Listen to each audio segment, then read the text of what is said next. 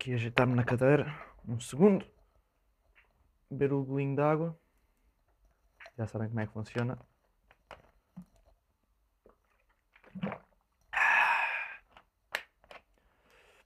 Olá, meus caralhos. Então, como é que tem passado? Olhem, eu tenho passado bem. Está tudo, tá tudo bem por aqui por casa. Tenho andado aqui ah, a ver uns filmes, lavar a louça, ah, limpar o quintal, nada de interessante. Ah, e tenho andado a gravar aqui uns, uns episódios e acabei de gravar, a gravar um outra vez que, que não curti nada do resultado, parecia que estava a fazer uma maratona, estava a falar e, e não curti porque tentei fazer um tempo é curto. Eu não, não quero fazer tempos curtos, eu quero fazer o tempo que os meus temas demoram a ser falados. E senti que me apressei um bocado e, yeah, e não curti muito. Por isso, bem-vindos aqui ao, ao podcast número 3. ah, que 3 porque o, o primeiro de todos foi uma apresentação, não conta como um episódio.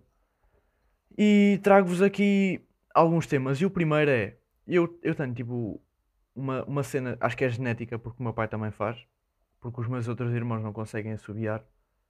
Que é, eu consigo assobiar em dois tons, tipo, não sei se me estão a entender. Há tipo, há o assobio normal, que é. E depois há o outro assobio, que é este aqui que eu estou a falar, que é. Yeah. E não sei se alguém conseguir fazer bacana, porque é, é uma cena um, um, um bocado crazy e, e não sei se é muito normal. Por isso, queria-vos deixar aqui este temazinho. Mas agora, passando para os temas mais sérios, que na verdade são todos uma brincadeira, eu tenho andado a pensar, ah, enquanto estou a andar de trotinete, porque é quando penso mais e quando estive fechado em casa não, não tinha essas viagens. E no outro dia estava na trotinete a descer ali uma rua que desce para o continente e deparei-me com uma situação que é como é que sai do prédio para fazer o joguinhozinho, para correr?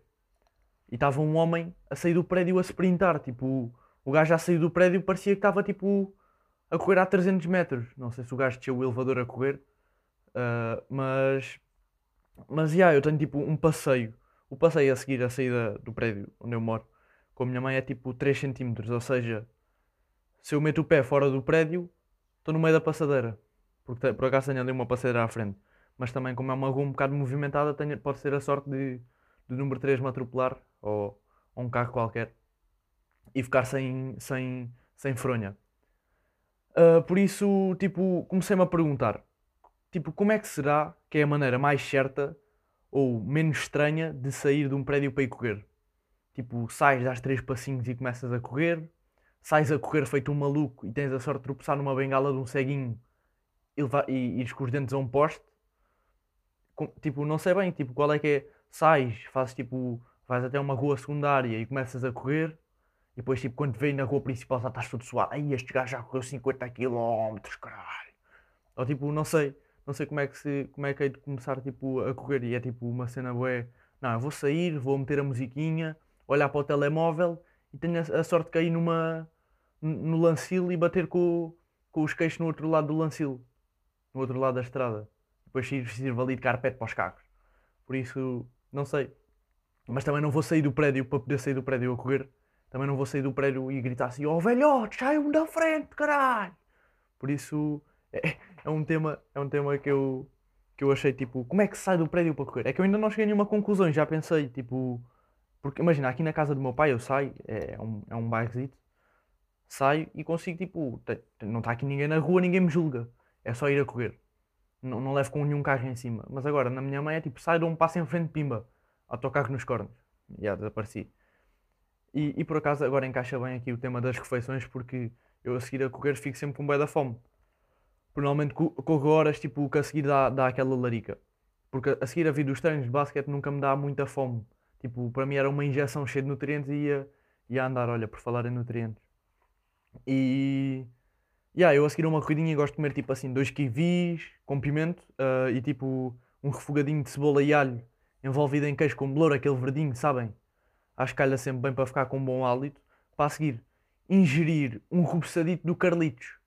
O que é que é o reboçadito do Carlitos? Os reboçados do Carlos são tipo uma cena, é uma teoria aquilo, que é a teoria dos reboçados do Carlitos. Pronto, ficam já a saber, quando, quando virem o Carlitos na rua digam Ei, ganda Carlitos, dá um reboçado. E o gajo vai, vai tipo, tirar 50 do bolso, Estão tipo ali a apodrecer há 50, há 50 dias ou há 50 meses, não interessa bem. Ah, e ele vai-vos dar um. Escolhe aí, tu escolhes mesmo aquele que tem pior aspecto, aquela embalagem já, já nem tem cor tanto coçar no bolso. Mas por acaso são bué da bons. E toda a gente sabe que são tão bons, tipo, que ninguém diz. E, e não é uma cena tipo, aí são bons o caralho, é só para só fazer ficar contente. Não, os gobeçados são mesmo bué bons. E por acaso no outro dia, na mesma viagem, eu estava com o Gonçalo e ele virou-se e disse assim: Ah, esta mercearia aqui tem uns gobeçados bué bons. É onde o Carlos os compra. Eu fiquei, ah, afinal toda a gente tem noção que os gobeçados do Carlitos são bué bons, mas ninguém os diz. E aí, porque é uma cena tão inata, tipo, toda a gente sabe tão bem que já ninguém precisa dizer. Não sei se me estou a fazer entender.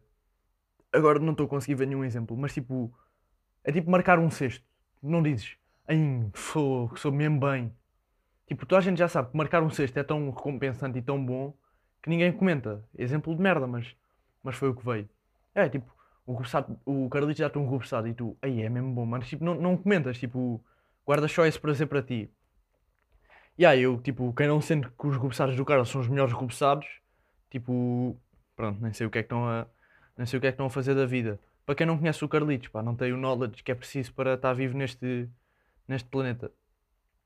Ah, e por acaso, agora, tipo, houve um tema que, que me despertou que eu estava a ler aqueles temas do que eu meti no Insta e, e falaram-me do tema de falar sobre filmes e, e músicas. E aí, tipo, agora tenho ouvido umas músicas um bocado diferentes. Antes ouvia mais trap e era aquela cena que me dava a motivação para ir para os treinos e ia logo todo maluco. Ah, vamos comer os gajos e isso. E agora, tipo, estou numa cena mais chill, mais paz, beber um chazinho à tarde, um golinho de água, ou sumo de laranja azedo.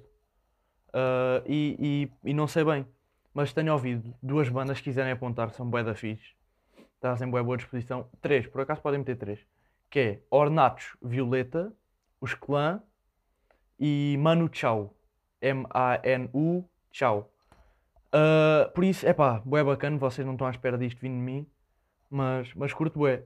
E de filmes, tipo, disseram para eu instalar aquela cena que é o Corn Pop Time, ou Corn Pop Time, yeah, para ver filmes e, e tal, essas cenas.